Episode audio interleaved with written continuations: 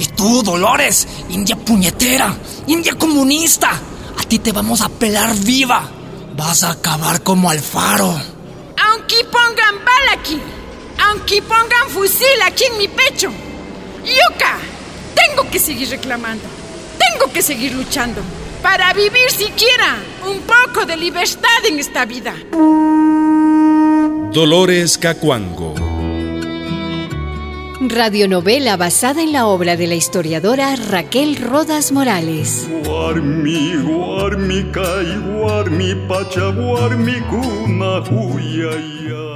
Capítulo 2 Esta tierra es nuestra. Mi mamá Dolores ya estaba aburrida en Quito, demasiado lejos de su yacta, aburrida de militar y de la señora que le llamaba propia, y de los hijos, unos malcriados eran. Entonces volvió mismo. Caminando regresó a San Pablo Urco.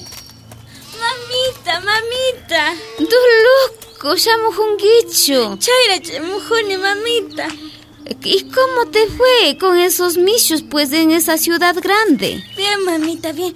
Vamos, te cuento, mamita. Ya, jaco, jaco. Mi mamá estaba feliz. Había vuelto a su casa. Eh, pronto estaría más feliz, porque en una fiesta del pueblo conoció a Rafael. Rafael Catucuamba, el que fue mi taita, el que le acompañó toda su vida. Dolores, Dulita. Y así, con el pasar de los días, se fueron enamorando. Y ahora con Alfaro vamos a casarnos por matrimonio civil.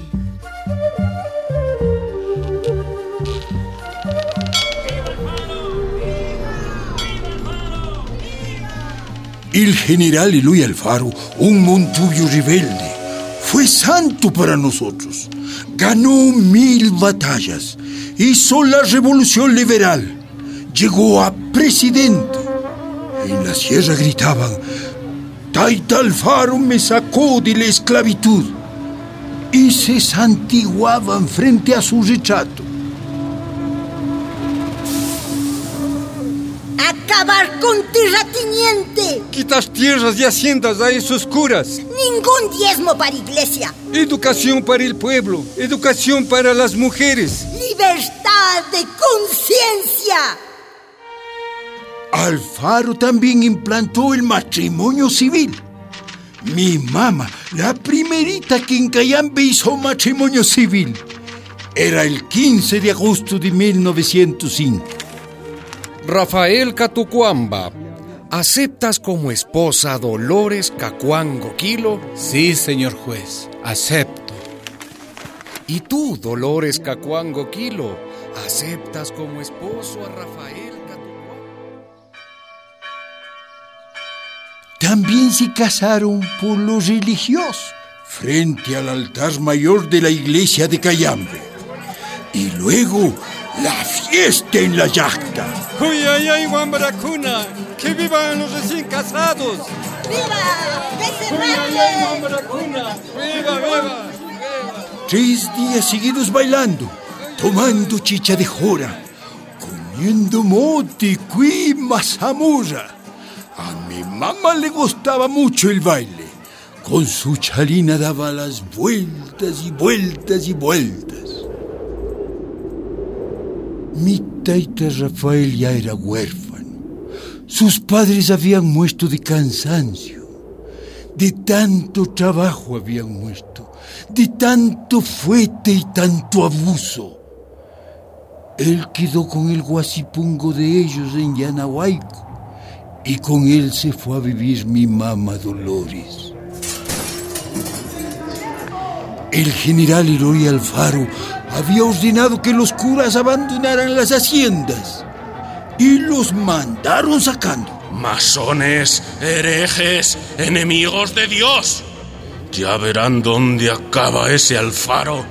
¡En el infierno! Los satanases son ustedes, Shuas. Nos robaron nuestras tierras. Lárguense ya. Y Yuxi, Yuxi Caimanda. En 1908, por ley de Alfaro, todas las tierras de la iglesia pasaban al Estado. El Ecuador es católico, el Ecuador es católico. El Ecuador es De nuestra hacienda votaron a los padrecitos mercedarios. ¿Saben cómo decíamos nosotros? Mercenarios. Eso eran, mercenarios. Dinero, solo eso querían. Miren, miren nomás la iglesia de Pecillo, forrada de oro y joyas. Oro de nuestro trabajo, joyas de nuestro sudor. ¿Y ahora quién manda en la hacienda? Las tierras dice que van a arrendar. ¿A quién van a arrendar? A gente rica, pues. Y nosotros, esas tierras fueron de nuestros abuelos. Así fueron, pues, así fueron. Pero nosotros seguiremos aquí con Huasipungo y con deudas. Y obedeciendo a los patrones nuevos.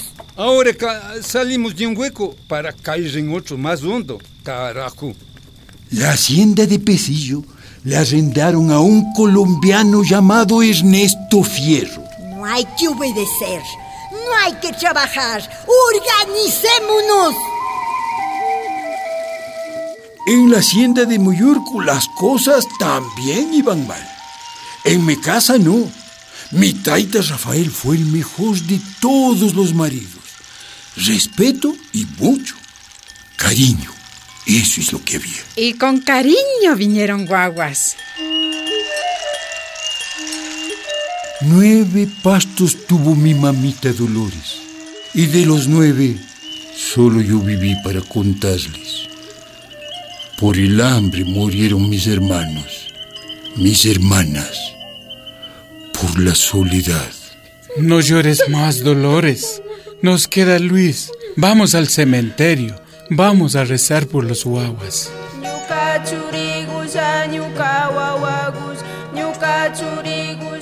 El Luis soy yo, el que les cuenta esta historia.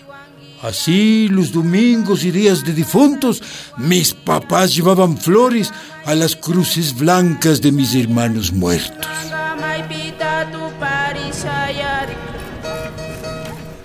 Mi mamita Dolores y mi taita Rafael se querían mucho. Si ella hilaba, él tejía. Si ella tostaba el grano, él molía en la piedra. Desde el tiempo en que eran peones en la hacienda, iban juntos a la siembra y a la cosecha, juntos al pastoreo y al molino, siempre juntos ellos dos. Ya saben lo que pasó. Ya saben. ¿Qué hay que saber? Mataron al faro. A Taita Alvaro han matado. Sí, como al perro han matado. ¿Quién mató, pues? ¿Quién más, pues? Los pachones, los ricachones. Esos curas sotanudos también. Cogieron preso, metieron bala. Lo arrastraron muertito hacia un parque y ahí le quemaron. Y gritaban, ¡Viva la religión! ¡Mueran los masones! ¿Cómo ha de ser eso posible? Esta maldad ocurrió a comienzos de 1912. Y ahora, Dolores. Sí. Sienta Alfaro. Que Diosito tenga en su gloria. Y ahora, ¿a quién nos defenderá? Las leyes, Rafael. Leyes. Alfaro dio leyes para nosotros. Taita Alfaro decretó el fin del concertaje. Ya no vamos a trabajar sin sueldo. Ya no vamos a ser esclavos. ¿Y por qué seguimos esclavos? Por burros, por chonchos, por analfabeto que somos y no sabemos. Por eso estos terratenientes y arrendatarios no hacen conocer esa ley. Las mujeres fueron a averiguar. Llegaron a los despachos de los tintirillos. Preguntaron en Cayambe, en Ibarra. Llegaron a Quito y les reconocieron. Sí, hay ley para indios. Los peones estaban inconformes. Las guasicamas, las que cuidan la casa de Hacienda, también. Guasipungueros inconformes. Toditos en rebeldía. ¡Yucanchialpa!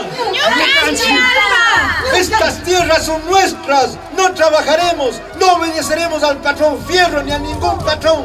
¡Hatarichi!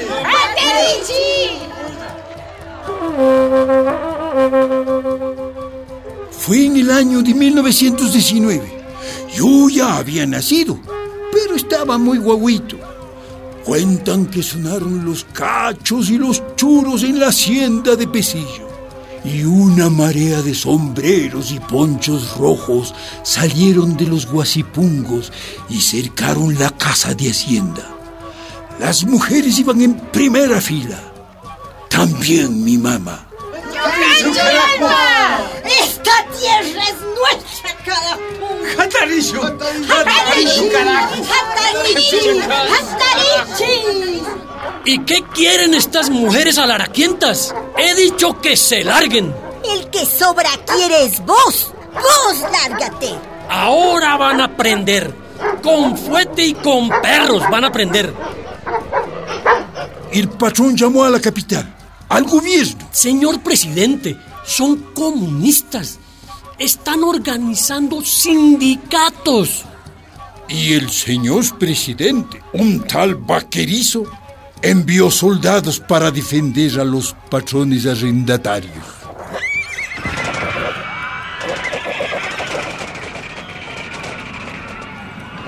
Fue una matanza.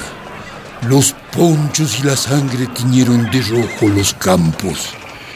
Ellos con fusiles, nosotros con piedras y palos. Contaron más de 30 muertos, pero los indios consiguieron por primera vez que pagaran salario en dinero. Mira la miseria que nos dan, Dolores. Jornal de hombres, 20 centavos al día. Jornal de mujeres, 10 centavitos. Pero doblegaron. Esto no es lucha de un día, Rafael. Ya dimos un paso en adelante. Todavía lloraban a los muertos en Cayambe cuando les contaron de las marchas de obreros protestando en Guayaquil. Trabajadores, mujeres en las calles exigiendo mejora de vida porque el dinero no alcanzaba, no alcanzaba para nada.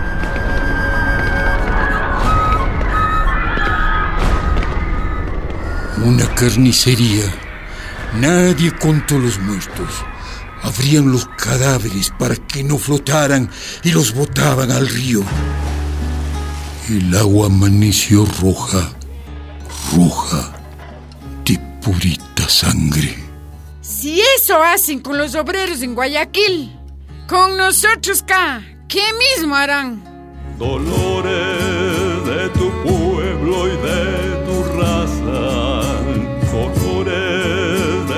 pueblo y de tu raza.